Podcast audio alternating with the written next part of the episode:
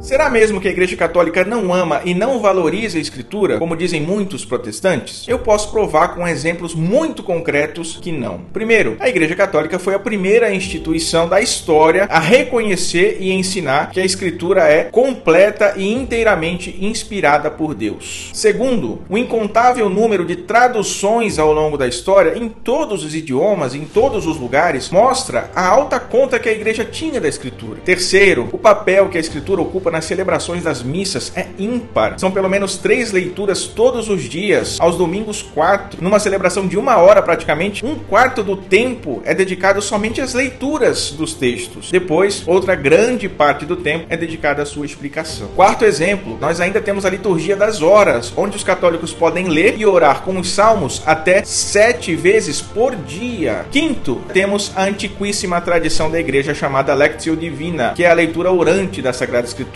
E até no Rosário, os católicos rezam meditando os santos evangelhos. Sexto, para finalizar, eu ainda poderia citar como prova a adesão radical e inabalável da igreja aos ensinamentos morais que a Bíblia traz. Não importa o que o mundo diga sobre a contracepção, aborto, o divórcio, a homossexualidade, os ensinamentos da igreja baseados na escritura permanecem de pé. E assim cai mais uma mentira contra a igreja católica.